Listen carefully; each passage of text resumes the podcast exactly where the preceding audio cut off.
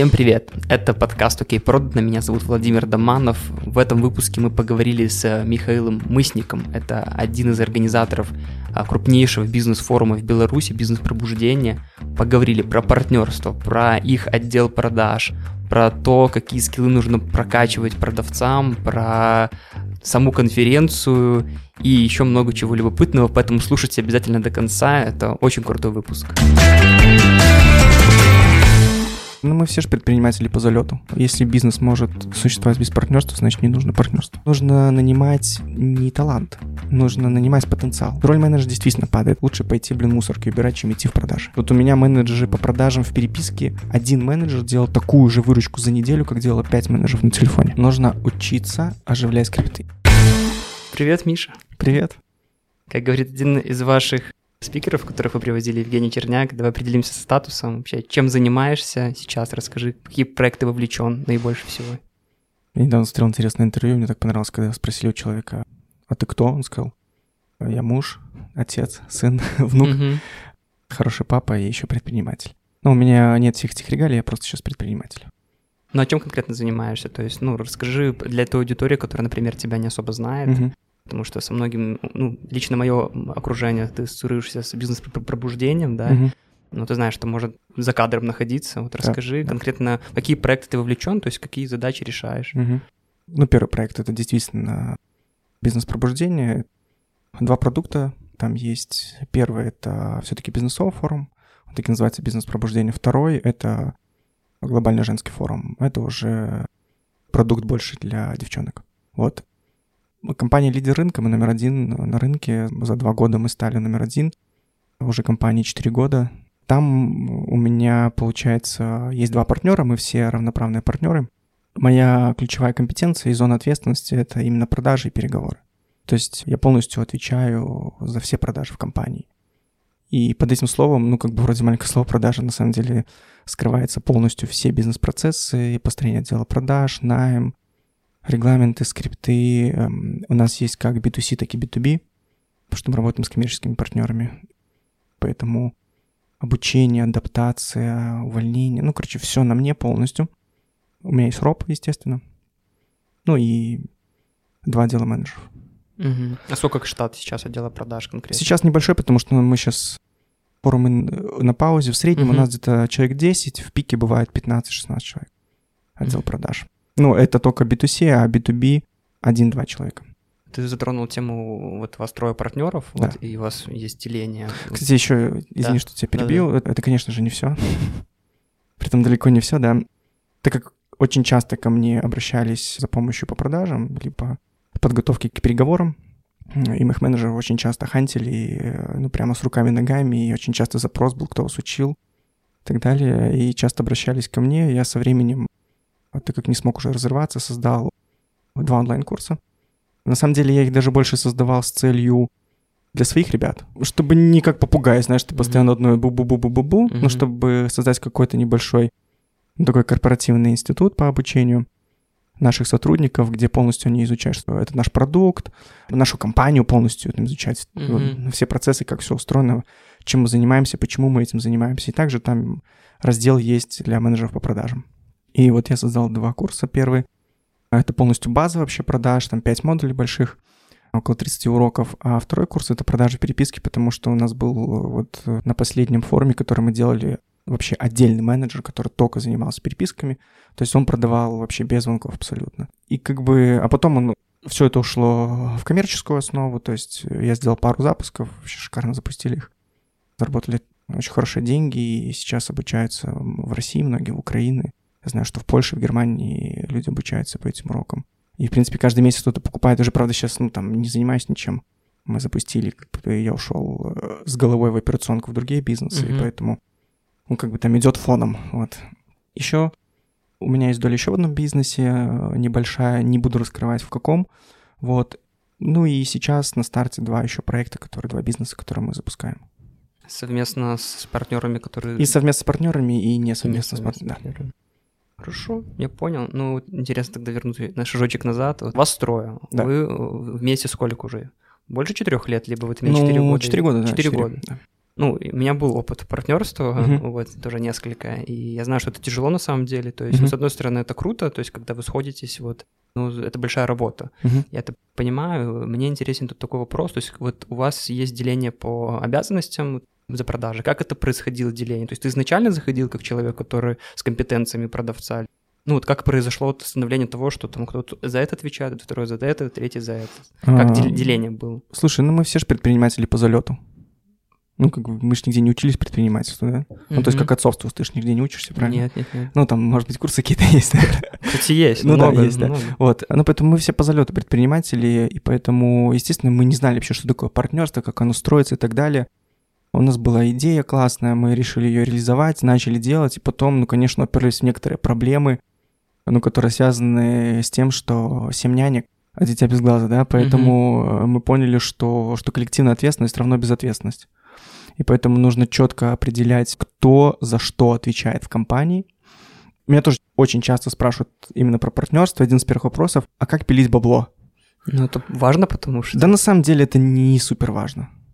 Супер важно это четко определиться с ролями и четко определиться с зонами ответственности, четко определиться с ожиданиями от работы друг друга, четко определиться, что можно, что нельзя, и четко определиться с правилами выхода из бизнеса а потом уже только думать о том, каких мы будем работать долях. И очень часто, когда поднимаются вот эти все ключевые вопросы, о которых сейчас сказал, я как бы сказал их так, ну, там, одними словами, на самом mm-hmm. деле, тут каждый вопрос можно расшить, и э, там есть ряд пунктов определенных. Но когда поднимаются вот эти вопросы, иногда до деления долей даже не доходит вопрос. То есть все заканчивается там. И поэтому мы столкнулись как бы не с проблемой, мы столкнулись ну, с тем, что мы буксуем ну, в каких-то моментах, там, элементах. Там, знаешь, принятие решений, кто mm-hmm. принял, кто не принял, почему меня не спросили. Ну, короче, вот эта вся возня началась. И мы поняли, что мы что-то делаем не то. Ну, что-то не так в нашем партнерстве, нужно как бы ну, с ним разобраться. И слава богу, в нашем окружении есть мудрые люди, есть те, кому можно обратиться, с кем можно посоветоваться, посмотреть, послушать кого-то. Кто-то подсказал нам, и мы четко определили, мы написали, мы определили четко зоны ответственности, кто чем занимается – Здесь определяли на самом деле очень просто, что кому ближе, кто что любит, да, и к чему кого тянет очень сильно. И даже, мне кажется, на первом форуме, там даже в самом начале я не занимался продажей, я больше как-то по организации mm-hmm. был. А потом мы с Денисом, с моим партнером уже поменялись, и почувствовал очень большое влечение к продажам. Мне, ну, это было очень близко, и мне очень хотелось развиваться в этой сфере. И я предложил, что Денис займется полностью вопросами организации мероприятия, да, то есть именно операционными вещами по организации, а я полностью закрою вопрос продаж, Антон закрывает вопросы маркетинга. Мы знали, что это наши сильные стороны. У Антона большой опыт, Денис большой профессионал как менеджер, и он хорошо управляет командой и может делать большие ивенты, управлять всеми процессами. У меня это, это точно слабая сторона. Ну вот сильно моя это продажи, поэтому я сразу погрузился с головой в обучение, и мы так распределили. Но я хочу сказать, что вопрос вообще партнерства очень глобальный, супер важный. И до этого всего я вообще рекомендую, ну, потому что у меня сейчас тоже есть отдельное партнерство с другим человеком. Так сказать, это не только моя рекомендация, рекомендация всех людей, с которыми мы общались по поводу бизнеса, и кто очень болезненно расставался, судился и чего только не было, и кто хорошо остался, все говорят в один голос, что перед тем вообще, как обсуждать бизнес-идеи и так далее, вы должны четко понять, что у вас одинаковые ценности. Потому что вот на этом фундаменте, если его нету, то никакие документы, никакие доли, никакие обязательства нифига не поможет. Если у вас разное видение на жизнь. Я сейчас не говорю, что вы должны быть вообще как близнецы, да, что у вас там все одинаково. Нет, конечно, есть какие-то расхождения. Но база на уровне там, ну, допустим, таких вещей. Мы идем в качество, либо в бабло. Да, ну то есть мы за продукт, либо мы за деньги мы идем в долгую историю, либо по-быстрому какую-то темку намутить и срубить. Мы создаем большую компанию, либо мне большая не нужна, да. Я хочу захватить мир, условно говоря, да, или я хочу быть первым в деревне. Для меня такие слова, как честность, порядочность, э, они вообще на каком месте находятся, да? А такие вещи, как я даже могу, ну, там очень простой пример привести, отношения с женщинами, да. Ну, то есть я семьянин, либо я бабник. Я хочу сказать, что вроде кажется, звучит немножко так странновато, но это потом э, очень боком вылазит. И поэтому вот эта история, что партнеры дополняют друг друга и так далее, они дополняют друг друга, может быть, в профессиональных каких-то вещах, да, может быть, в личностных каких-то вещах, да, один более системный, второй более быстрый, шустрый, но на уровне ценностей у них должна быть калибровка очень близкая друг к другу. Если ее не существует, вы долго не протянете, это прям факт. Это понятно, просто это про те вещи, которые ты говоришь, то есть на старте вот у меня было только тоже партнерство, когда мы очень долго там как бы обсуждали друг с другом, там тоже встречались, обсуждали. Но ты сам понимаешь, что бывает такое, когда ты уже потом начал работать, одно дело обсуждать на словах, говорить о ценности каких-то, другое дело на каких-то конкретных там ситуациях, которые случаются, да. Как у вас это было? То есть э, договаривались ли вы про те вещи, которые ты говоришь на берегу, либо вы в ходе потом как раз-таки, когда вопросы появились, сели, расставили все на свои места? То есть как происходила ваша синхронизация вот это вот по ценностям? Да, я уже говорил, что, естественно, мы этого не знали, когда начинали да, партнерство, да, да. поэтому это действительно произошло, когда мы увидели какие-то первые, ну, такие звоночки, что что-то не то, угу. что наш бизнес тормозит из-за нас, то есть никто не виноват, это из-за нас происходит, то это произошло уже в процессе. И вот там мы синхронизировались, и я не скажу, что прям там идеально мы синхронизировались, да, у нас там возникают какие-то вопросы, и, там и до сей поры, но они решаемые все абсолютно. Но на каких-то, ну, таких фундаментальных вещах мы синхронизировались. А как вы решаете, может, для кого-то это будет полезно, кто будет слушать вас трое, да, угу. то есть у вас качество голоса там равноправное, либо по в одном вопросе, например, у кого-то есть окончательное решение, угу. у других нет, то есть поделись вот этим лайфхаком, потому что многие, там и мои клиенты, которые ко мне обращаются, они спотыкаются как раз-таки вот об этом, когда, например, да. один хочет развивать структуру продажи, другой хочет инвестировать, то есть возникает конфликт, то есть как у вас это сейчас? Да. Смотри, первое, есть зона ответственности. Ну, допустим, вот я, я говорю за себя, да. Угу. Моя зона ответственности продажи в компании развития, да. Стратегическое развитие продаж, управление ими. Если возникает вопрос продаж, то по каким-то, ну, скажем так, не глобальным, не стратегическим вещам я могу даже не советоваться с ребятами. То есть они мне доверяют, и я могу их только информировать, да, сказать, что, ребята, вот есть, условно говоря, какой-то вопрос, не знаю, есть бюджет, ну, какой-то у нас там зарплатный фонд, я считаю, что нужно тут где-то немножко подкрутить что-то, либо что-то изменить. Я вижу, что это как бы не супер, там, ну, прям какое-то серьезное решение, оно очень простое. И, как правило, я могу просто его объяснить, ну, как бы мне могут дать обратную связь, я могу посоветоваться, скажем так, это называется посоветоваться больше. Но решение будет за мной, потому что это моя зона ответственности, mm-hmm. я за нее несу. У меня есть там цели, у меня есть показатели, у меня есть цифры, KPI и планы продаж. И поэтому я несу ответственность, поэтому я принимаю решение. А если мы говорим в общем по бизнесу, да, ну то есть про глобальные, про важные вещи, так как нас строят, то нам, конечно, проще. Мы приняли такую историю, что если двое за, один против, значит за. За. Значит за. Вот. Но у нас на самом деле редко возникают такие вот вещи. Очень редко, потому что каждый знает видение будущего и какие результаты мы хотим получить, и все принимается через призму, ну, как будущих результатов. Вот. Наверное, вот эти две такие основные вещи, и они... У нас редко, короче, возникают на самом деле на этой почве какие-то вопросы. Ну и вот здесь на самом деле тоже, что если вы синхронизировались в начале по видению будущего, да, мы куда движемся? Мы там через два года, мы кто? Мы что? Что наш бизнес? Что он представляет? Там какая доля рынка, где мы хотим находиться, что мы хотим делать, с какими клиентами работать, какой продукт производить, либо услугу, то, в принципе, если вот здесь есть ну синхрон, тогда все гораздо проще. Если нет синхрона, да, если один начинает говорить, а я хочу инвестировать, а второй говорит, да куда mm-hmm. ты будешь инвестировать, ё-моё, блин, у нас в следующем месяце нужно там, нужны бабки на что-то другое. Он говорит, я вообще хочу, там, не знаю, новое направление накрасить. Он говорит, так мы с этим еще не разобрались, куда ты прешь, там, и так далее. Ну, из-за отсутствия вот этого видения будущего тогда происходят вот такие вещи. Угу. Хорошо, интересно очень. А как ты вот дал бы совет, вот здесь к тебе обратились бы ребята, которые там только начинают свое дело и спрашивали, Миша, вот делать одному, либо с партнерами вот бизнес, искать партнера, либо mm-hmm. все-таки пробовать по одному? На что бы ты обратил бы внимание этого человека? Тут абсолютно очень простой ответ. Это не мои слова, но слова, которые мне очень понравились. Если бизнес может существовать без партнерства, значит не нужно партнерство. Все очень просто. Для чего люди заходят в партнерство? Ну, давай определим, да? То есть мы же все понимаем, что мы заходим в партнерство, и не потому, что нам скучно, да? Ну, то есть все же прекрасно понимают, зачем мы объединяемся друг с другом. Для того, чтобы усилить друг друга. Ну, у каждого разные мотиваторы. Я знаю людей, которые объединяются в партнерство, потому что одному страшно, например. То есть, либо он боится, хочет ну, с кем-то разделить ответственность, например, за Ну, результат. вот я, вот я же тебе про это говорю, да, ну, то есть, как бы, это доп. сила. Действительно, в темную комнату одному заходить как бы стрёмно. Mm-hmm. Непонятно, что там, а за ручку вдвоем с кем-то уже как бы так чуть-чуть полегче. То есть, скорее всего, прилетит вдвоем. Разделить ответственность, да, ты абсолютно прав, это страх. То есть мне страшно одному, а вдвоем как бы не так сильно страшно.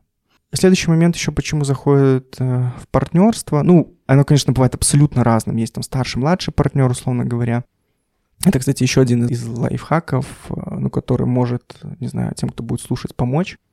Очень круто делать так, чтобы, если два партнера, определить, кто старше.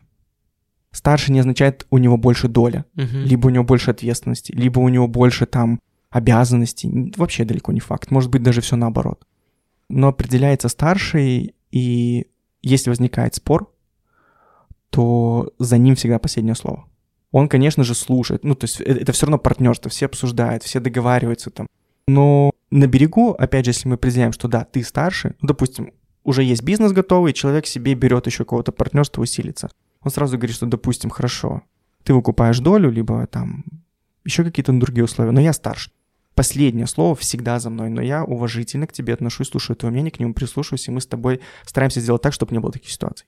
Ну так вот, делать в партнерстве или нет, здесь нет никакого вообще однозначного ответа. Вот для ребят, которые совсем начинающие, ну вот совсем, которые еще не нюхали порох бизнеса, я рекомендую, ну так вот, исключительно даже там из своего опыта, я рекомендую все-таки найти старшего партнера найти человека, кто хочет развиваться, у кого недостаточно времени, у кого, возможно, есть ресурс, да, но у него не хватает рук, либо не хватает компетенции в каком-то одном направлении, ну, допустим, там в продажах, либо в маркетинге, либо там, не знаю, еще в чем-то.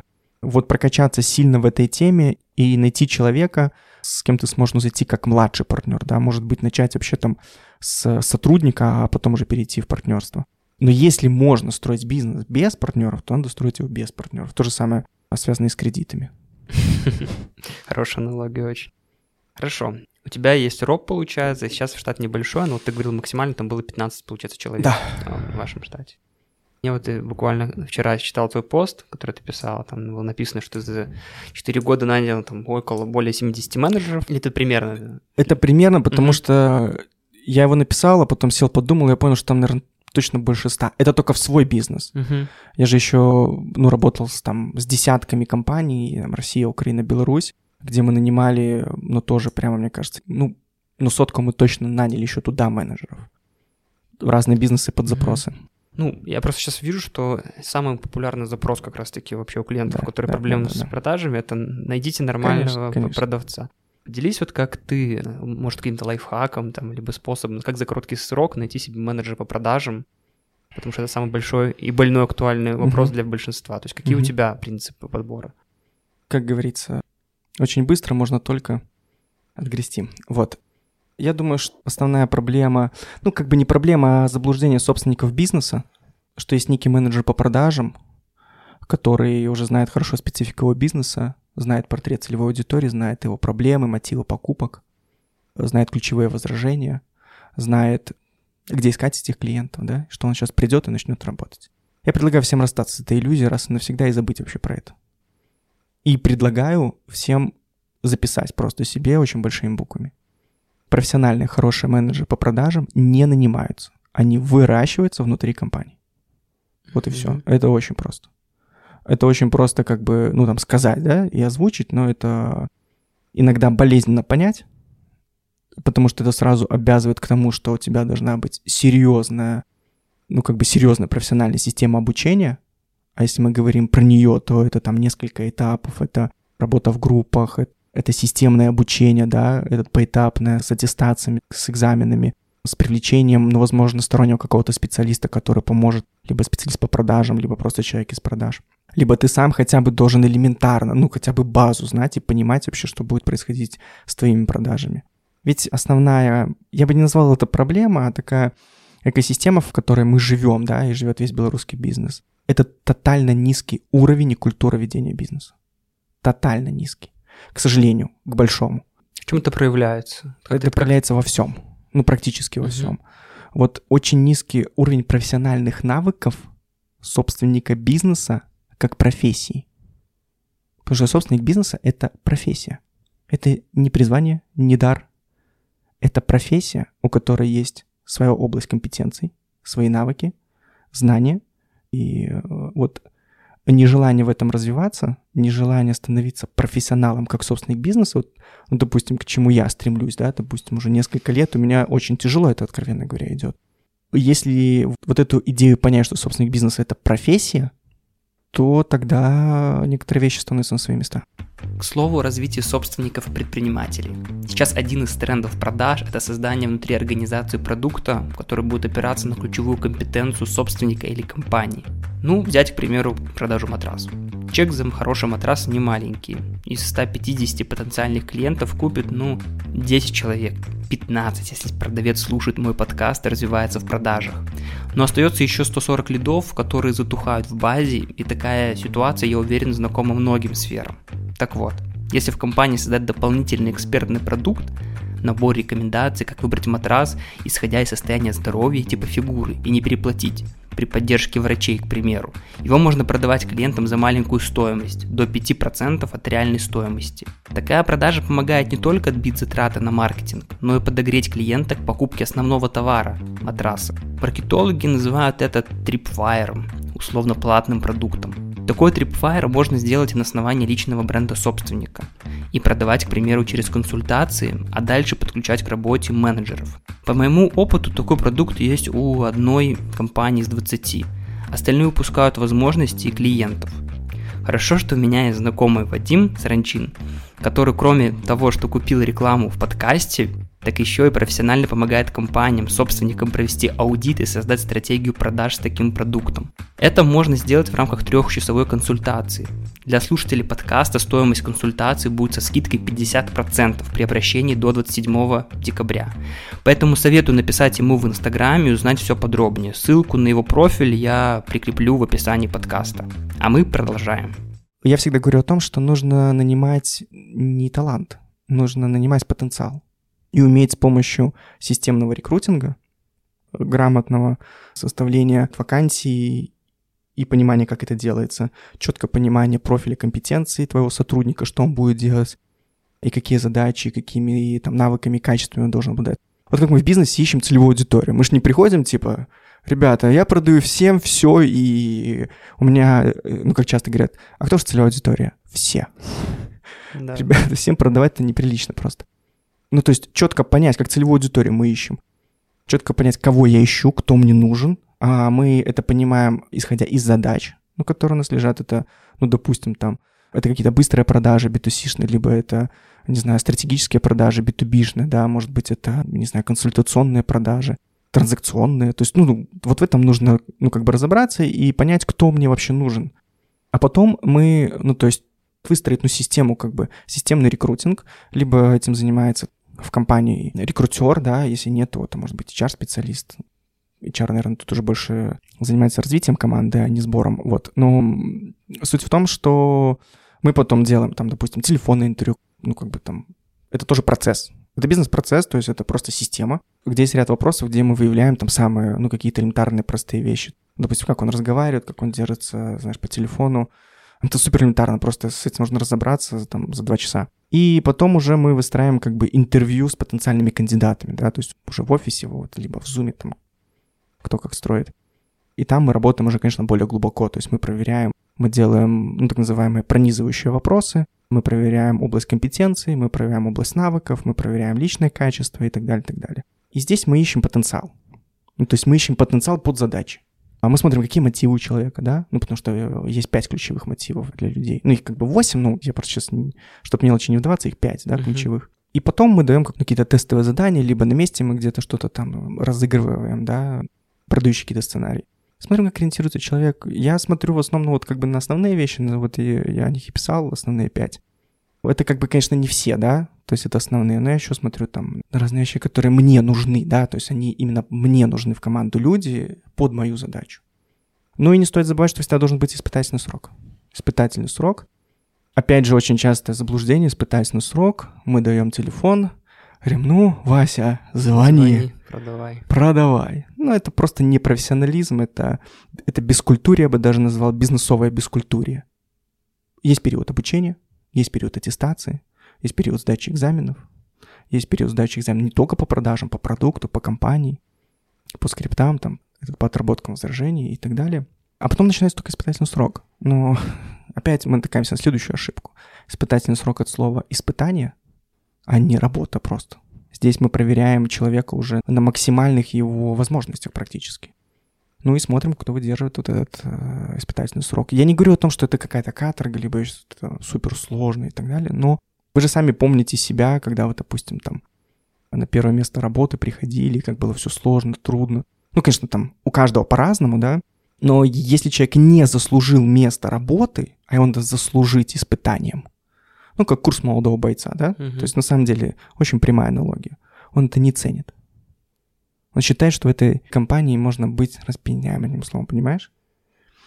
Что здесь все так. Человек должен заслужить эту работу. Заслужить. Эффектом мы называем эффект мокрой спины. У него первый месяц должно быть только одно желание. Доехать до дома и упасть спать. Утром проснуться и быть в офисе. Да, но если звонить ему нельзя, например, как ты говоришь, например, то есть чем вы загружаете менеджеров, например, там первую, вторую неделю, то есть, может, Да. кто-то этим рекомендацией этой воспользуется. Ам, Смотри, все очень просто. У нас есть программа. Она разработана там где-то на две недели. Ну, я сейчас так условно, я сейчас не буду вдаваться прям в супер мелкие Понятно. подробности, потому что все зависит от бизнеса, все зависит от кого мы ищем и так далее. Мы сейчас говорим именно про менеджера по продажам, Да. про такого, можно сказать, даже там больше начинающего либо среднего. Есть программа, где разбито все по циклам. Ну, то есть есть там первый цикл, это сначала изучение компании, изучение продукта глубокое, потом аттестация, сдача экзаменов, либо непосредственно руководителю, там, либо, может быть, даже собственнику бизнеса, если небольшая компания. Потом там изучение бизнес-модели, изучение конкурентных преимуществ, изучение целевой аудитории, опять же, сдача экзаменов. Ну, то есть мы даем тему, мы даем материал, мы не говорим типа, ну, иди что-то найди там. Ну, как бы зайди на наш сайт и почитай. Это абсурд просто. То есть мы даем как бы все материалы, они готовы, они уже составлены, либо какие-то папки, либо видео, видео вообще шикарно. И в конце какие-то проверочные вопросы. И потом мы садимся, как бы, ну, и спрашиваем, а что ты узнал, что ты понял, уточняющие вопросы задаем. Потом человек изучает глубоко продукт, изучает его преимущества, потом он начинает изучать его характеристики. Потом там преимущества, потом выгоды изучает, да. Потом я задаю вопрос, а в чем отличие преимуществ от выгод? Вот он мне рассказывает уже какие-то инструменты, технологии, как это делать. А потом он изучает продажи. Да? Мы даем сначала какую-то базис, у нас уже эти уроки записаны. Смотрит, после каждого урока делает задание, он каждое задание отдает ропу, роп проверяет, дает обратную связь и так далее. На самом деле человека уже видно в первые пять дней. Все становится на самом деле ясно, я вижу людей насквозь, потому что опыт уже позволяет. В первые пять дней все понятно. И у меня, ну, как бы, очень много было случаев, когда уже люди на третий день уходили домой и больше не приходили. Потому что все становится ясно. И я считаю, что к подбору людей должна быть очень высокого уровня требовательности. Можно сделать, конечно, какие-то поблажки. Можно сделать поблажки на незнание там области продаж профессиональных навыков. Можно сделать поблажки там на какие-то вещи. Ну, вот у меня был менеджер, он немножко шепелявил, чуть-чуть. Вроде как бы не совсем ок история для менеджера, потому что много звонит. Но так как был парень, на самом деле, с большим потенциалом, и в итоге оказалось так и есть, он был там одним из лучших у нас, можно на какие-то вещи закрывать глаза, но нельзя закрывать глаза на посредственность. Ни в коем случае. На отсутствие старания, на отсутствие желания учиться, на отсутствие желания зарабатывать, развиваться. Вот это прям, это рак. Это рак любого бизнеса. Он начинается с команды. И поэтому я просто когда вижу, я работал с сотнями компаний, и когда ты понимаешь, что сотрудники некомпетентны на таком уровне некомпетентны, что у тебя аж холодный пот просто бросает, я понимаю, что ни одни продажи, ни один маркетинг, ни самая крутая бизнес-модель, ни супер гениальная идея собственника, ничто не поможет, если в твоей команде такие люди. Поэтому вот такой вот отбор идет. Я бы не сказал, что он же на самом деле видел еще жестче отбор. Он не жесткий, он просто, он, конечно, напряженный для неподготовленного человека. Он напряженный, но нужно заслужить быть в команде. Нужно заслужить попасть на борт. Нужно заслужить, ну, как бы грести со всеми вместе. И только в таком случае строятся сильные команды. Я не верю вот в эти смузи-стартапы, не верю вообще абсолютно. Можете меня бросать камни. Я не верю в большие, как это, в компании, которые завязаны на больших процессах, на десятков согласований, у бухгалтера должно три дня на столе отлежаться, блин, и так далее. Вот, вот эту mm-hmm. всю херню. Сотни примеров, когда большие компании из-за этого загибались. Я всем своим сотрудникам доношу, что у нас результат-ориентированная компания. Не процесс-ориентированная, не ориентированная на а сколько у нас перерывов, да, сколько у нас там, блин, отдыхов и так далее. У меня, в принципе, в компании даже, ну, как бы нет такого понятия график работы. Как бы он есть официальный, да. У меня ребята там, многие приходят на час раньше, уходят на час позже. У меня были случаи, когда ребята ночевали в офисе. Но это не good практика, она постоянная, да, то есть это, это практика, ну, может быть, в каких-то экстренных ситуациях, в кризисных ситуациях, да, и она может быть абсолютно короткой, но я верю только в такие команды, я, я не видел других команд с большими результатами. Вот ты говорил сейчас про собеседование, что там задаешь какие-то вопросы. Насколько для тебя критичен э, именно опыт в продажах, когда ты осматриваешь человека, либо ты, в принципе, всех подряд смотришь?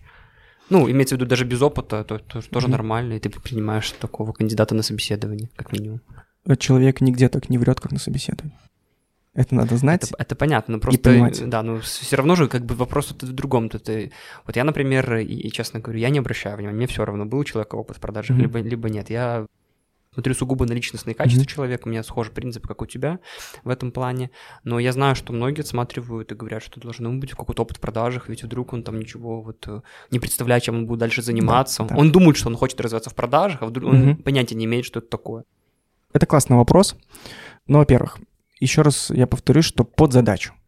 Если мы понимаем, что сейчас нам нужны какие-то простые задачи в продажах, там, допустим, обработка входящих звонков, какая-то небольшая консультация, легкая продажа, там невысокий средний чек, возможно, какой-то B2C, это более транзакционная продажа, да, чем, ну, допустим, консультационная, то, естественно, мне как бы опыт, ну, постольку поскольку. Есть хорошо, нет, ну, ничего страшного, я как бы научу, да, то есть есть, ну, система, которая научит. Второй момент, я смотрю еще на то, а есть ли в компании, ну, допустим, там у меня, а есть ли кто научит и есть ли чему учить. То есть, если в компании нет системы обучения, то человек без опыта, он там просто, ну, как бы, этот получит психологическую травму и будет следующим клиентом у психотерапевта, uh-huh. да, и при слове продажи его будет трясти и в пот бросать просто. И, кстати, я знаю много таких ребят, которые были в продажах, и они после этого туда не ногой. То есть, ну, для них лучше пойти, блин, мусорки убирать, чем идти в продажи. С такими сталкивался да. тоже. Это, кстати, ошибка собственников. Не проблема этих менеджеров. Они неплохие. Их просто кинули как пушечное мясо на рынок, да, как неподготовленного солдата отправить на войну. Вот этот момент, ну, второй, если система обучения. Если она есть, тогда можно, ну, действительно, как бы человека без опыта под простые задачи взять. Если мы смотрим, что действительно это, ну, допустим, стратегически серьезные продажи, либо сложный продукт, возможно, да, и сложная система продаж, ну, какие-то переговоры и так далее, здесь, конечно, желательно искать человека с опытом. Но очень мне нравится фраза «опыт — это не означает время на работе». Что такое опыт? Опыт — это узнавание и применение нового. Это новые вызовы, новые цели, новые масштабные проекты, сложнейшие задачи, новые. Мы, все время говорим про новые — это не означает, что человек пять лет пришел ну, в компанию, два месяца поучился, ну, допустим, прошел испытательный срок, и три месяца, ну, сидит там на звонках, либо заполняет коммерческие предложения, отправляет всем. И потом, когда ему присылают ответ «да нет», он говорит, ну, в конце «спасибо». И он потом кричит, у меня пять лет опыта в продажах. Нет, дружище, у тебя опыт был только три месяца первых. Остальное это было время работы, это не опыт. И я сталкивался очень много на своей практике и, как говорится, набил шишек огромное количество, когда я делал ставку на опытных ребят потому что, к большому сожалению, хороших менеджеров с хорошим опытом единицы. Как правило, они уже где-то работают. Вот. Это, И это интересно. Очень важный момент, что человека с опытом переучить в разы сложнее, чем научить с нуля правильно. Ну, извини меня, ко мне приходили люди, ну, которые по 5, по 8, по 10 лет имели опыта в продажах, там называли компании такие там не приходили, там у них сопли пузырями просто от, от их крутизны. А ты два пронизывающих вопроса на, не знаю, как ответить, что к вам неудобно добираться, либо что ответить на дорого, либо назови этап формирования доверия и для чего он нужен. Человек на тебя смотрел квадратными глазами. Тебя смотрит квадратными глазами. Я говорю, у вас 8 лет опыта в трех компаниях, где вы там были топом в продажах. Угу. Оказывается, ну что вот это все истории красивые про опыты и так далее, Все это на самом деле, ну, как бы очень часто, не всегда, конечно, есть ребята крутые, очень часто играет больше в минус, чем в плюс. Мне когда говорят опытные, то у меня всегда есть там, знаешь, пол вопросов, этот опыт и компетенции, навыки проверить. Опыт не равно знания, опыт не равно навыки, опыт не равно результаты. И поэтому я для себя больше выбираю стратегию, так как я могу быстро обучать менеджеров, мне это удается неплохо. И я вижу потенциал, знаю, как проводить собеседование, поэтому я все-таки ставку делаю либо на минимальный опыт, и желательно не травмирующий, что опыт еще может быть и травмирующим. Uh-huh. И тогда человек вообще, он просто убежал из компании, и сюда приходит и тянет этот груз всех своих травм в эту компанию. Я, конечно, предпочитаю больше либо с минимальным, либо вообще без опыта. Ну, опять же, смотря какая задача. Если простая задача, я беру без опыта, и человек через, там, через 5-10 дней, он начинает уже бомбить. Хорошо. Закрывая тему подбора, вопрос с хантингом. Как ты к этому относишься? Потому что я придерживаюсь двух стратегий в подборе mm-hmm. менеджеров по продажам. Это да. либо брать только благодаря личностным качествам, да, пропускать через систему обучения, то есть готовить их с нуля внутри компании, либо второе, это вот как раз-таки, когда, например, человеку либо какая-то узкая сфера, где нужны прям подготовленные там спецназовцы, да, либо у него нет системы отстроенной, он не готов туда вкладывать ресурсы, время продажи нужно здесь, здесь сейчас, это хантить людей, потому что я убежден, что хорошие продавцы, как бы они никогда сами не ищут работу, ну, то есть прям хорошие, их находят. Я сам работал в хантинге, знаю, как это делается, но у моих коллег, которые по рынку, ну, неоднозначное мнение по этому поводу, mm-hmm. кто-то говорит, что если вы схантили, где типа страховка, что у тебя ну, не схантит этого продавца типа Конечно. обратно. Вот, то есть вот мне интересно твое мнение, что ты по поводу этого думаешь? Слушай, у меня нету какого-то, вот я честно скажу, прям однозначного мнения, это гуд либо нет, потому что все очень индивидуально. Ну, прям супер индивидуально. Угу. Я просто знаю, я прошел через это, моих ребят лютейшим образом хантили. И хантили такими деньгами, что я не мог им такие... У меня ребята иногда в пике зарабатывали 7-8 тысяч рублей в месяц. То есть это сколько там в долларах? 2-3, да? Ну, 2-2, да. То есть, э, мне кажется, даже иногда и больше было. Ну да, но были этот моменты, когда и были невысокие зарплаты. Иногда им предлагали и условия в разы лучше, и выше деньги. Ну, потому что я знал, что они прям, ну, они у меня были прям очень крутые ребята. То есть это, uh-huh. это зверюги просто. Это зверюги, и я знаю, что они, конечно, со своими минусами определенными, но я их очень уважал и уважаю там и ценю. И, конечно, мне как собственнику в душе было сильно обидно за это, очень сильно обидно, что я столько вложил, ну, как бы в человека, а его здесь просто хотят схантить. С другой стороны, я прекрасно понимал, что если я не могу создать определенные условия труда, если моя бизнес-модель настолько хрупкая, что я не могу платить там достойные деньги, ну, как бы они, они не уходили, да, ну, как бы не оставались, то мне нужно задуматься о том, вот как создать, ну, такие условия труда в своей компании, да, и как создать такую команду, чтобы они не хотели уходить и отказывать от, от любых предложений. В принципе, так и было. Ведь мы все прекрасно понимаем, что приходят в компанию, уходят от руководителя. И мы это прекрасно знаем все. То есть уходят от людей. И для меня была главная задача именно как стать вот таким лидером в компании, да, лидером в отделе продаж, стать, ну, как бы сильным менеджером, от которого не хочется уходить, даже за больший кусок денег. И какие проекты предложить им более интересные, да. Но, с другой стороны, я прекрасно понимаю, что рано или поздно все надоедает. И бывают люди, я видел таких людей, ну, которые сильный менеджер, но не закисли, просто закисли на своем месте работы. И поэтому в такой ситуации, если мы делаем это как-то экологично, да, то есть мы не хантим, да, мы не говорим «давай нам», а мы делаем предложение человеку. То есть мы не пытаемся там очернить компанию, очернить собственника и так далее, а мы просто делаем предложение, не знаю, как-то там находим его контакты, говорим, слушай, у нас есть неплохая работа, мы бы хотели тебя видеть в нашей команде, вот такие-то условия. Если тебе интересно, рассмотри, нет, ну как бы тут нет никаких вопросов. Ну, то человек сам примет решение. Это же просто предложение. Он же это предложение может увидеть в интернете, залезть на работа бай, там еще куда. Ну, он все равно это где-то увидит, да, либо угу. не твое, но что-то одно другое. И, возможно, это вообще спасение может быть для этого человека.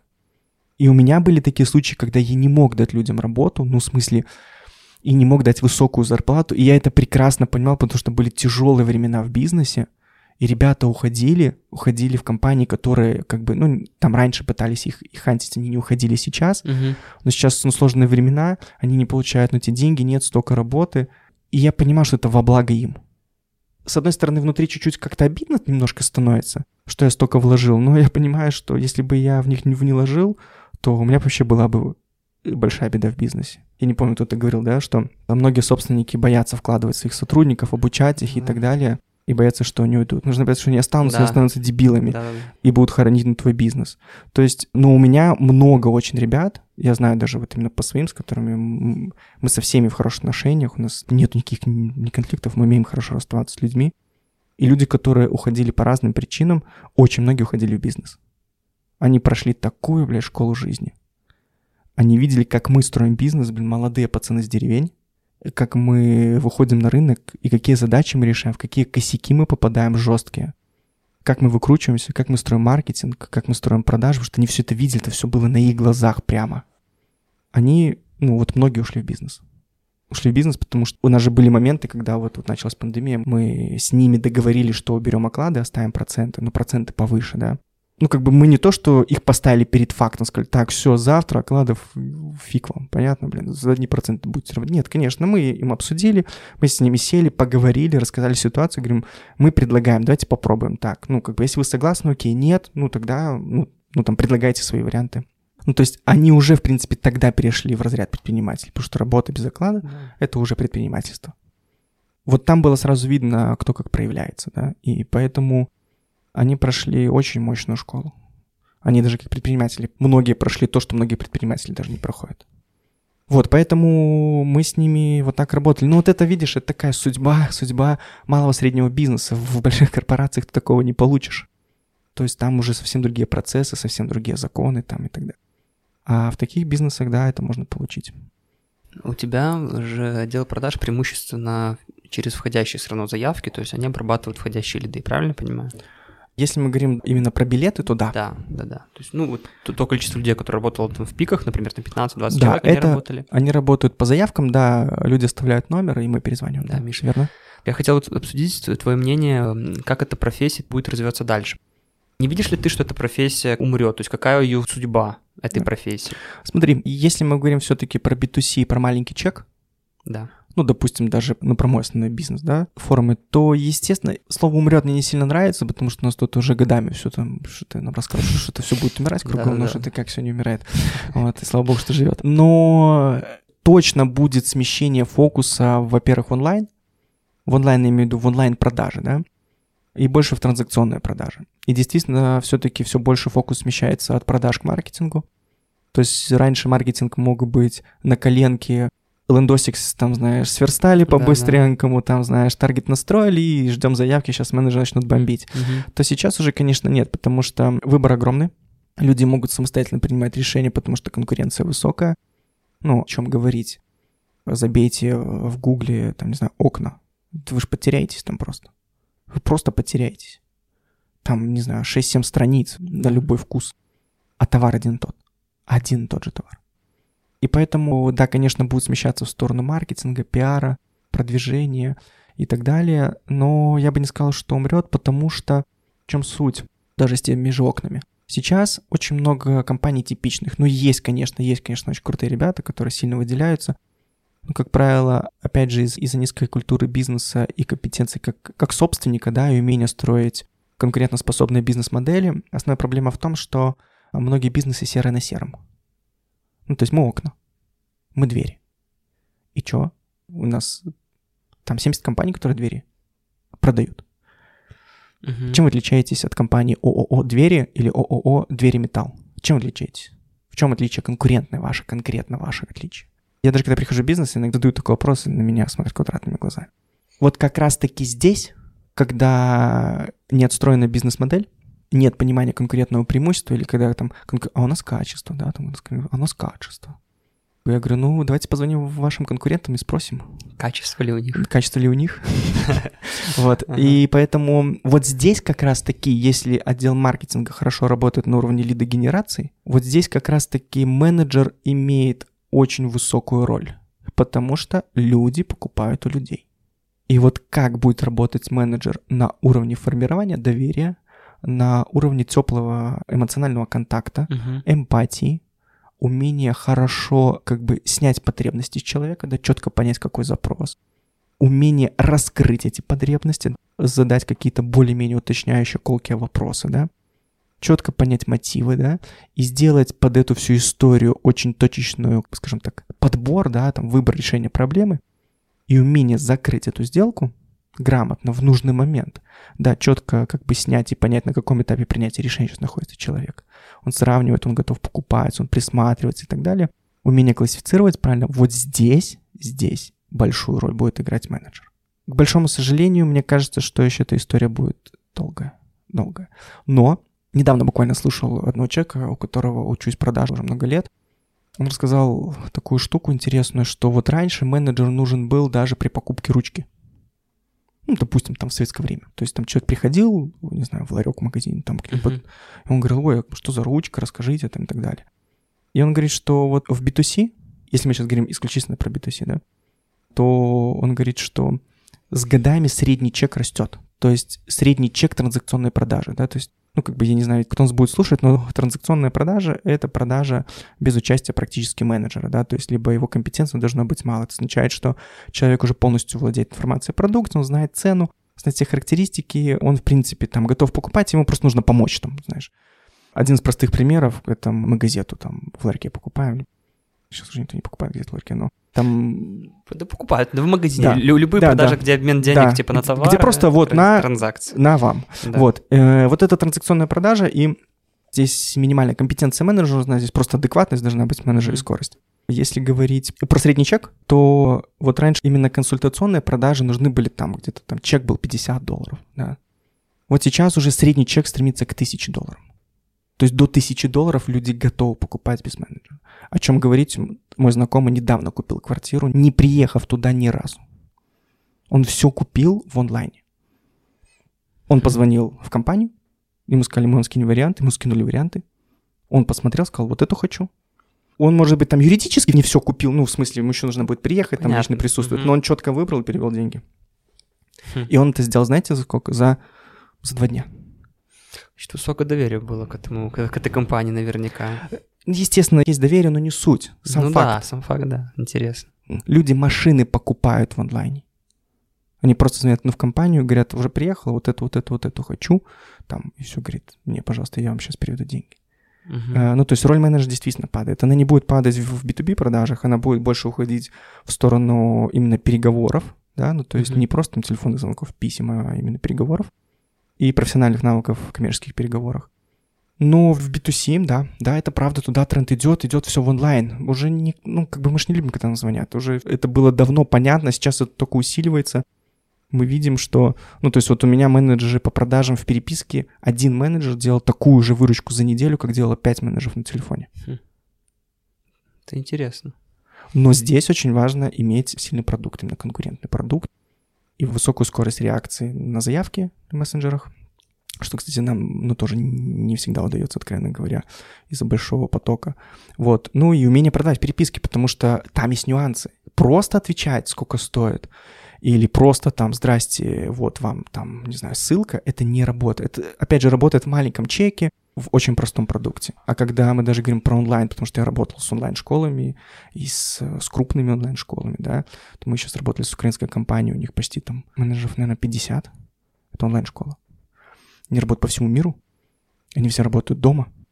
Вроде и продукт простой, но переписок там капец сколько. И вот на это точно я вот рекомендую обратить внимание на продажи в переписках.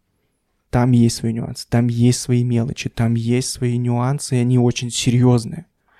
И, как правило, сейчас никто практически не умеет продавать в переписках. Все просто отвечают как справочник. А это надо уметь, и этому нужно учиться. Да, круто, что мы затронули эту тему. Я вообще считаю просто, что копирайтинг, вообще умение писать, это важная штука, которую, к сожалению, очень мало людей умеют делать хорошо. Mm-hmm. Вот. Кроме того, что люди должны научиться писать хорошо, вот какие ты видишь э, компетенции должен сегодня, вот 21 начало 22 mm-hmm. года, развивать менеджер по продажам, чтобы зарабатывать хорошие деньги, чтобы развиваться в этой профессии. Можешь выделить несколько каких-то направлений, как ты считаешь, очень важных. Чему учиться? Вот я менеджер по продажам, я, например, работаю в компании, слушаю mm-hmm. подкаст да. э, с Михаилом Мысником, и хочу вот понять, э, что мне нужно изучать, э, чтобы, например, прийти там через пару месяцев к своему боссу сказать, блин, у тебя повысил там что-то, ну, например, mm-hmm. прошел какой-то курс вот такой, там, либо еще что-то, и хочу больше зарабатывать, либо вообще перейти в другую компанию, не знаю. Mm-hmm. Я, наверное, здесь не скажу ничего такого сверхъестественного, на мой взгляд, это все такое очевидное, но, но попробую, наверное, более как бы расширить этот вопрос. Ну, во-первых, что я заметил, у меня буквально вчера было обучение в одной из компаний, бьюти-салон, и нужно было немножко подкачать администраторов и ребят, которые принимают звонки.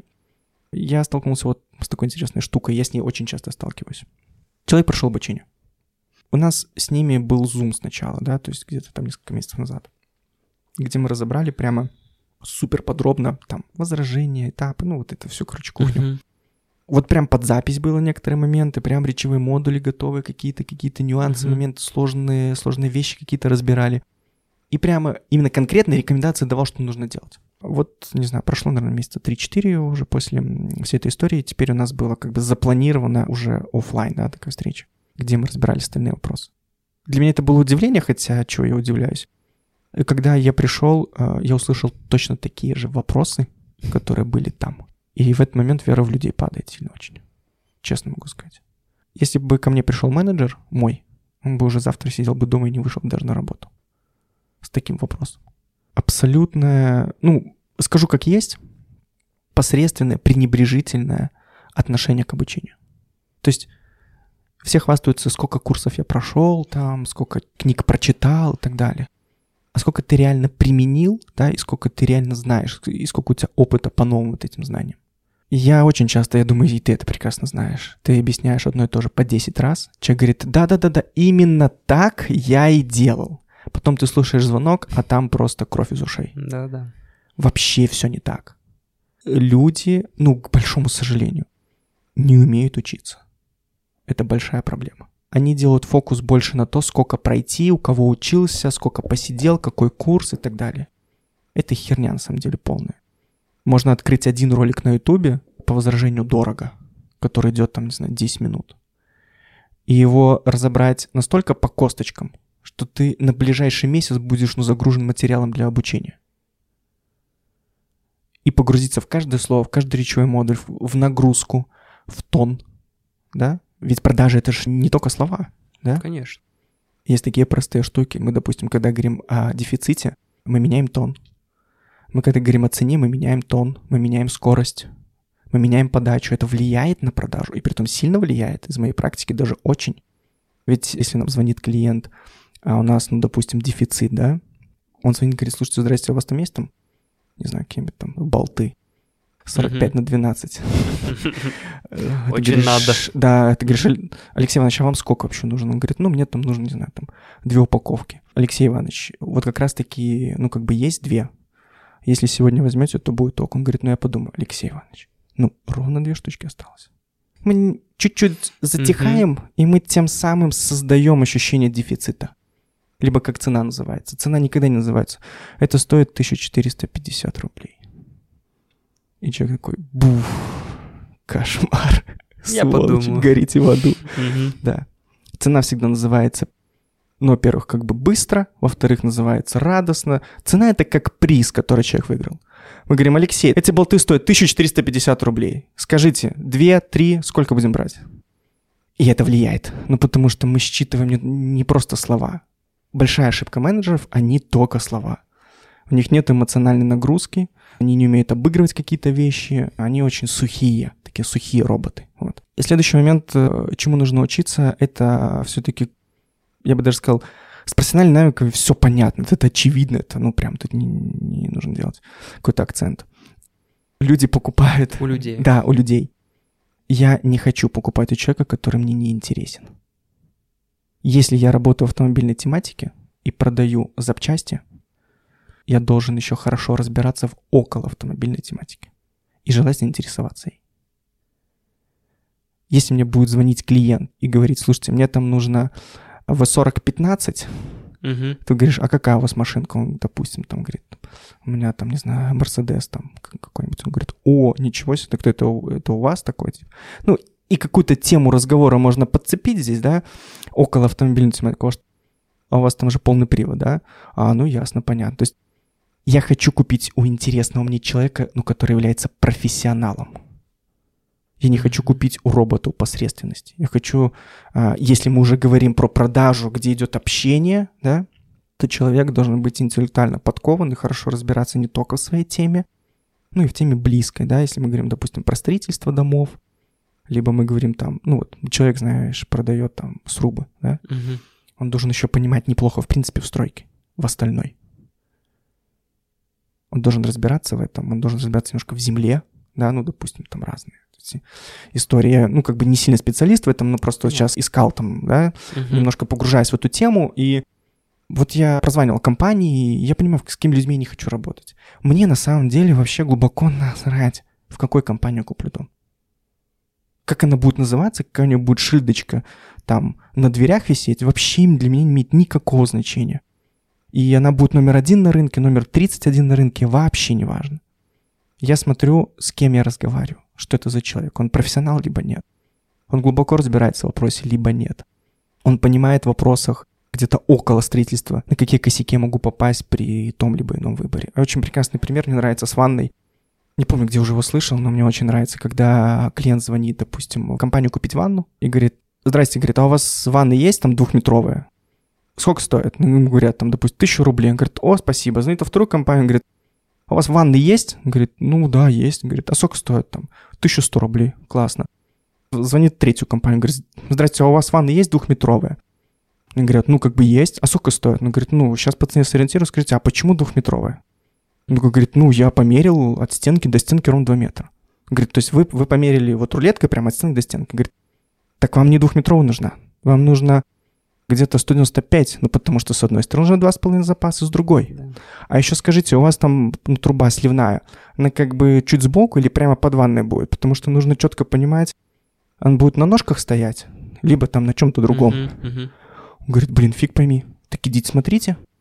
Он пошел смотреть. Приходит, говорит, ну да, прям подойти. Так вам нужно тогда на ножках. Вам нужно 195.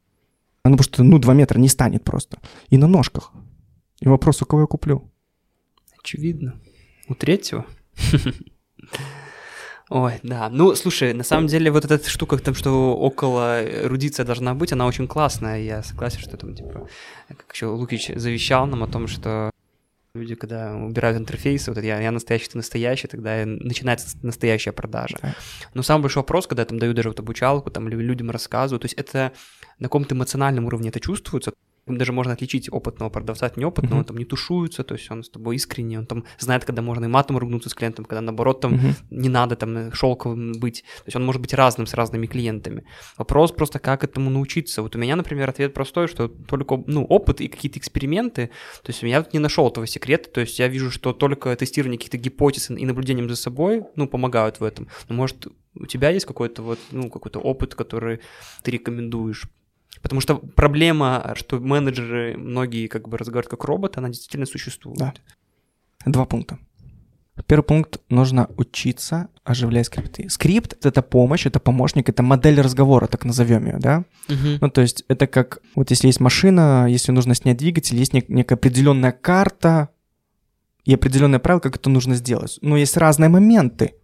Где-то сорвался болт, где-то еще что-то, и ты, естественно, под эти моменты подстраиваешься но как бы общий процесс ты знаешь. Uh-huh. Ну, то есть от себятина, ну, какая-то непонятная, стрёмная, ее не будет, да, то есть ты там, ну, кувалдой не будешь снимать двигатель, это очевидно. И поэтому скрипт — это такая вещь, это, как я говорю, это как в музыке, да, знать ноты и умение играть как бы по листику, это важно, это база. Ты никогда не станешь виртуозом в музыке и на слух не будешь подбирать, если ты когда-то не играл по листику. Потому что я вот, ну, там, 7 лет занимался в музыкальной школе, и разработать, скажем, слух, да, чтобы на слух слышать, какие ноты, где фальш, где не попадание, какие там, не знаю, там октавы и так далее. То есть, если ты не знаешь базы, ты не сядешь и не будешь играть как виртуоз. Это логично, то же самое со скриптом. Если ты его не знаешь наизусть, не знаешь какие-то моменты, нюансы, то потом ты не сможешь как бы органично от себя спокойно, легко разговаривать, вставляя живые свои фразы. Вот первое, что все-таки надо знать наизусть, это точно. И сюда же отнесу умение разбавлять скрипт, делать его живым знать вот такие фразочки всякие интересные. Алексей Иванович, а я что, собственно, звоню? Алексей Иванович, здравствуйте, это Николай из компании ООО «Мы задалбываем звонками». Хотим вам предложить, и понеслось, да? А когда Ну, самый простой вопрос, да? А я что, собственно, звоню? Алексей Иванович, а сколько у вас есть денег на, там, не знаю, на дом? Очень некорректный вопрос. А когда ты говоришь, Алексей Иванович, сориентируйте меня плюс-минус километр, ну, как бы по бюджету, просто понимаем, мы попадаем, не попадаем, а отсюда я уже там, ну, какие-то варианты предложу. Вот, пожалуйста, вроде один и тот же ответ ты услышишь. Да, формулировка. Но раз как ты это спросишь. Да, и как. И много-много-много таких моментов, где мы оживляем, оживляем, да, скрипты, когда мы делаем их более человеческими, да. Ну ты прям это прописываешь в скриптах. Вот, я даю задание такое, а. я даю несколько фраз, ну, которые я знаю, что хорошо работают, угу. да, а потом еще предлагаю им самим, чтобы свои, mm-hmm. потому что я не могу дать свой речевой модуль и речевое поведение другому человеку, это будет неправильно. Нужно, чтобы он от себя что-то добавил, а я потом проверяю это на адекватность просто. Mm-hmm. И таких вещей было много, да. Умение вначале зайти с легкого юмора и шутки, это тоже ну, большой талант, его нужно уметь делать. Его делают, как правило, ну, такие люди уже более профессиональные. Один из моментов, я помню, вот, буквально вот, вот недавно был, сразу расскажу в одном из бизнесов там клиент как бы оставляет ну, заявку и, и заполняет несколько полей, и одно поле, оно как бы не обязательно, там, условно говоря, там какие-то комментарии можно ставить при заказе. И вот я обращаю внимание, что прям так там очень много комментариев написано, какие-то интересные такие даже. И когда я перезваниваю, я говорю, Ольга, день добрый, меня зовут так-то, так-то, так-то, так-то. Я что, собственно, звоню, вы вот смотрю там на сайте, оставили заявку, я просто этим бизнесом занимаюсь, это я просто я делал такие тестовые звонки, чтобы, чтобы послушать, что говорят вообще клиенты. Я говорю, и вы знаете, на что Ольга обратила внимание? Он такой, на что? Я говорю, вы так подробно заполнили комментарий, у меня шок. Я говорю, я распечатаю и повешу это на доску, как нужно заполнять заявку. Все менеджеры знали. И она прям сразу растопилась, такой, она сначала такая была напряженная, мы посмеялись, похохотали вот это умение это сделать в самом начале, как бы расположить к себе, да, потому что очень часто говорят, надо установить контакт. А что это такое, никто нахрен не понимает, что это такое. Установить контакт — это не поздороваться с человеком. Это не сказать, здрасте, меня зовут Николай, я из компании ООО, я вам звоню там. Это не установить контакт. Установить контакт — это сделать так, чтобы ты стал интересен. Чтобы с тобой хотелось говорить. Вот тогда это называется установить контакт да, чтобы не было такого, что он едет ну, за рулем, и ты что-то фоном там бу бу бу бу бу бу бу бу бу бу а вы получите, вам входит цена такая-то, mm-hmm. ты, ты нафиг никому не нужен. Ты врываешься на чужую территорию, если ты не интересен на этой территории человеку, то с тобой никто не будет разговаривать, и никакие выявления потребностей, презентации нафиг тебе не помогут. Вот.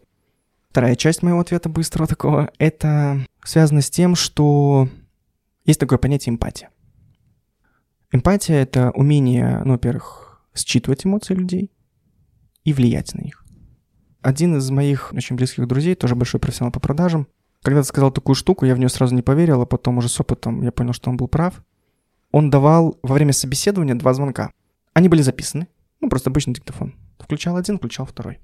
И на одном звонил человеку, ну, допустим, менеджер что-то предлагал, и получается так, что во время первого разговора был отказ, и во время второго разговора был отказ. Но во время первого менеджер очень, наверное, даже и не зная, что так можно делать, он подстроился под эмоции человека. И то, чтобы даже подстроился, он позвонил человеку такому очень негативно настроенному. Человек не хотел отвечать на вопросы, как-то все так шло коряво, криво, косо. Но потом из такого радостного хе там менеджера, он, э, этот менеджер ушел в такое в нейтральное состояние и спокойно дальше разговаривал с человеком в таком как бы в нейтральном состоянии, то есть не веселом, не в грустном, просто в нейтральном. И клиент вышел тоже на такое нейтральное состояние, на состояние заинтересованности. Не поговорили, ну, в итоге получился отказ. А второй звонок был наоборот. Тоже был негативный такой клиент. Ну, как бы такой не настроенный говорить. И там был такой менеджер. ЭКГ, здравствуйте, Александр Иванович, как рад вас видеть, как я сейчас, что я до вас дозвонился. Клиент такой, алло, блин. Так, так, так, вы нам ставили заявочку, сейчас мы там все будем продавать, рассказать. Ну, я сейчас так условно говорю, Понятно. да, но, но тон вот был такой. Uh-huh. И в конце как бы, ну, клиент, ну, опять продажа состоялась, положил трубку.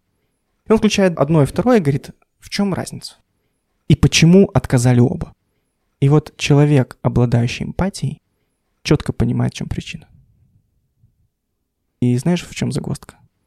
Эмпатию невозможно развивать. Она врожденная. Мне то же самое в свое время говорили про уровень энергии, на самом деле. То есть мне говорили, что вот есть у тебя какой-то... Кстати, по-моему, Булавин, кстати, это и, и, и, и транслировал. Ты знаешь, Виталия Булавин. Ну, конечно. Вот, говорит, что это, вот мы рождаемся, как бы, да, у нас есть какой-то, знаешь, вот есть же люди, которые такие прям живчики-живчики. Да, да, энергия. Да, энергия. То есть есть люди, наоборот, такие, которые как будто всегда сонные ходят, хотя, типа, человек может быть абсолютно выспавшийся, да? Да. По поводу эмпатии, блин, ну, как бы, я не, я не знаю, у меня, у меня были такие примеры людей, которые как бы распаковывались благодаря каким-то глубоким, там, тоже программам, там, с психологом Слушай, ну... и так далее. Мне кажется, что ну, эмпатию ты... как раз-таки можно подразвить, нет? Ну, я... Может быть, конечно. Может, ты сейчас меня переубедишь, если действительно человек устроит там несколько трансформационных таких тренингов глубоких в проработке mm-hmm. с психотерапевтом, лечение там своих детских mm-hmm. всяких травм, да, может да. быть, она и подтянется, но я не встречал. И очень часто это проблема. Основная проблема — мы не слышим, в каком эмоциональном состоянии находится да. человек. Это заключается в том, что большой разрыв. Ведь мы говорим нашим менеджерам, ребята, мы не продаем гробы, мы продаем праздник, либо мы продаем какой-то классный продукт, либо услугу. Общайтесь, ну, как бы не, не нужно быть клоунами, да, но общайтесь как бы, ну, с заинтересованностью, да, эмоциональным mm-hmm. состоянием интереса, да, как бы ну, в таком, как бы, в нейтральном позитиве мы часто это называем, не в нейтральном позитиве, то есть ты, все хорошо, здравствуйте, там, Александр Иванович, и ты как бы, ну, ты даже своим голосом и настроением ты транслируешь, да, чтобы заразить этим же настроением клиента. Так вот, ну, ну, проблема часто в том, что человек как бы не чувствует разрыва. Вот во втором случае, да, с этим звонком, во втором случае, если человек в таком в агрессивном, может быть, в негативном таком состоянии, либо незаинтересованности этот находится, то заскакивать с таким эгэгей, я позитивчик, это сильно большой разрыв. Конечно. И человек смотрит на тебя как на идиота. Да, клоун. То есть, ну, скачет какой-то клоун. То есть ты не попадаешь. А если человек, ну, допустим, находится в нейтральном состоянии, в таком, в нейтрально-позитивном, то, в принципе, на позитиве хорошо заскочить. То есть разрыв не сильно большой. И поэтому вот я всегда говорю своим менеджерам, что слушайте очень внимательно, читайте настроение человека. Да, есть, конечно, всякие фишечки и штучки, но которые тоже часто применяю, чтобы вывести человека немножко на другой уровень эмоционального состояния. Ведь это же основная задача продажи. Она на эмоциональном пике. То есть не сначала, а закрытие мы ведем человека с установления контакта до уже этапа закрытия на эмоциональный пик. Да? И вот там происходит ну, закрытие. Если мы не вывели человека на эмоциональный пик, то получается мы как бы говорим, ну что? Он говорит, ну ничего.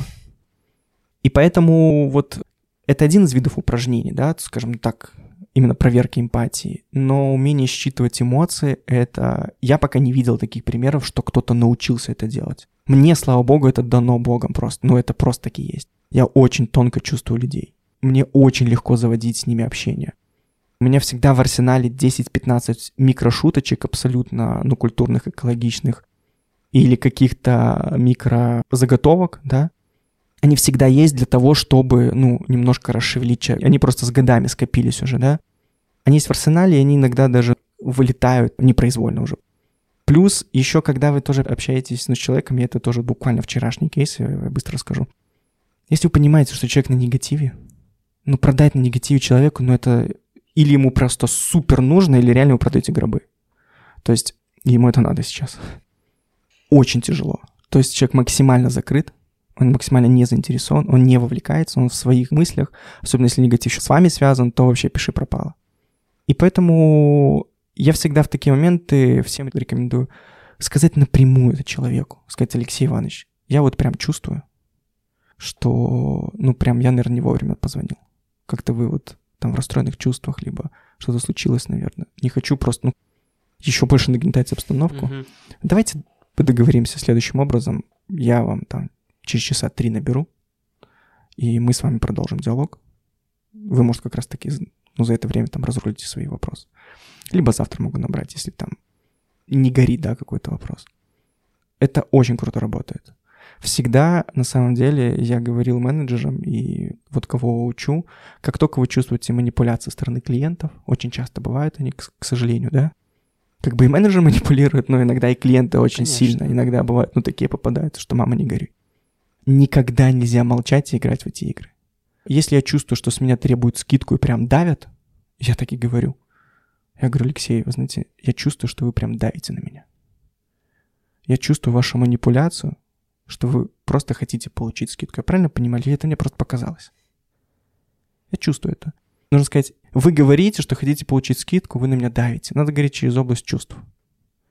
Я чувствую, что на меня давите. Я бы не хотел поддаваться на ваши манипуляции. Это абсолютно нормально. Искренность с клиентом выкупает всегда. Она всегда рулит. И мы же хотим общаться с человеком, а не с роботом, да? будем немножко завершать потихоньку. У меня есть несколько вопросов от подписчиков. Я там вчера спросил, что давай, спросить у Миши. Давай, давай. Вот, поэтому там некоторые повторялись, но я так спрошу. Их это интересует, мне тоже это интересно.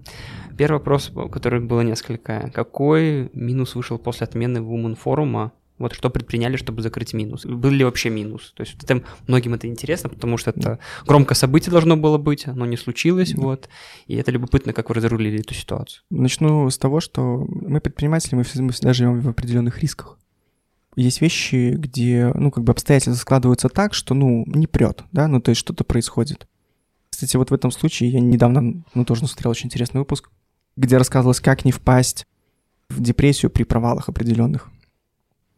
Это там была классная такая фраза сказана, что очень часто мы считаем, что мы есть результат нашей деятельности, а это не всегда так.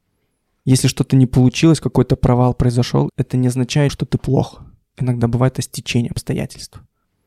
Где-то не повезло, какие-то внешние обстоятельства, и я никак это не ассоциирую с собой, что я как-то плох, либо мой бизнес плох, либо у меня не хватает компетенций, знаний и там опыта, еще чего-то. Минус мы действительно споймали, он есть. Я, наверное, не буду говорить какой. Не надо конкретно там говорить там до копейки, хотя ну, плюс-минус да. какой-то. Ну, счет идет на десятки тысяч. Десятки тысяч. Да, на десятки. Ну, больше 30 тысяч долларов, условно. Ну, смотри, я не... Хорошо, я понял. Не могу говорить, потому что, ну, во-первых, мы даже еще, наверное, вот прям 100% мы знали, сколько мы потеряли в начале, но это же еще отложенный эффект, потому что люди сдают билеты, а команда в офисе, ну, как бы не вся, но, но все равно там в офисе, офис, ну, зарплаты и так uh-huh. далее. То есть, ну, как бы в лед, ну, серьезно, мы еще так никогда не влетали. Ну, я сто процентов уверен, что мы разрулим, потому что, еще раз скажу, там, поддаваться панике, уныние — это, это грех. Это наша карма, это наша судьба, судьба предпринимательская. Это, кстати, очень хороший урок для многих предпринимателей, что жизнь не всегда сахар, что предпринимательство — это риски, да, и очень серьезные риски порой. И ты должен понимать, что иногда ты ставишь на кон все.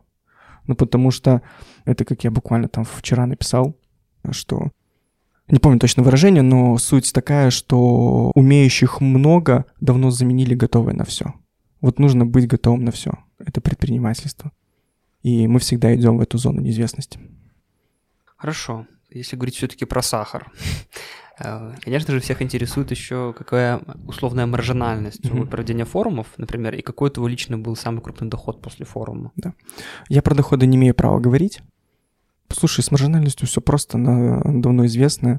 Она на самом деле плавающая, потому что очень много факторов, и иногда факторы неизвестны mm-hmm. до самого конца форума, ну, в смысле, уже до дня проведения, потому что здесь нету, знаешь, продукт, закладываем там бюджет на маркетинг, на команду, на налоги uh-huh. и срубаем свою маржу. Это не так.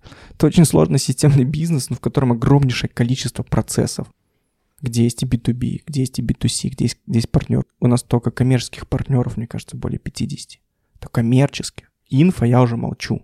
Где команда меняется, ну то есть возникают какие-то обстоятельства, где нужно быстро вырасти в команде, где-то наоборот убрать блин, плавающие цены по многим подрядчикам, контрагентам. Где-то бартер, где-то не бартер. Ну, тут вопросов миллион просто. Суммы коммерческих партнеров. Мы рассчитываем на одно, получаем другое. Но потом перекрываемся в другом месте. Ну, то есть вот так вот прям точно сказать. Ну, конечно, у нас есть цифра, да, средняя. Форум, допустим, тот же там бизнес-пробуждение, там, четвертое, пятое. Мы все заново делаем. То есть мы всю фин-модель заново считаем, а гонорары спикеров, они плавающие. Если он вчера стоил 10, завтра он стоит 20. А тот, кто стоил 20, он говорит, ладно, приеду вообще без денег. Ну, прям, знаешь, заложить и загадать сложно. Ну, слушай, это не супер большой секрет, там от 40 до 30 где-то примерно получается. Ну, это примерно, это я не говорю, то есть Хорошо, Миша, я думаю, что будем завершать. Спасибо тебе большое. Было mm-hmm. очень, мне кажется, мы с тобой очень много пообщались, но прошло как будто пять минут, очень быстро достаточно. Всем подписчикам рекомендую подписаться на страницу Миши. Вот, Миша Мысника, он так и подписан в Инстаграме, у него много интересного контента, поэтому тем, кому интересно вообще путь предпринимателя, путь продаж, подписывайтесь, будет много чего интересного. Да, и продавайте, много зарабатывайте. Деньги — это кайф. Да, всем пока.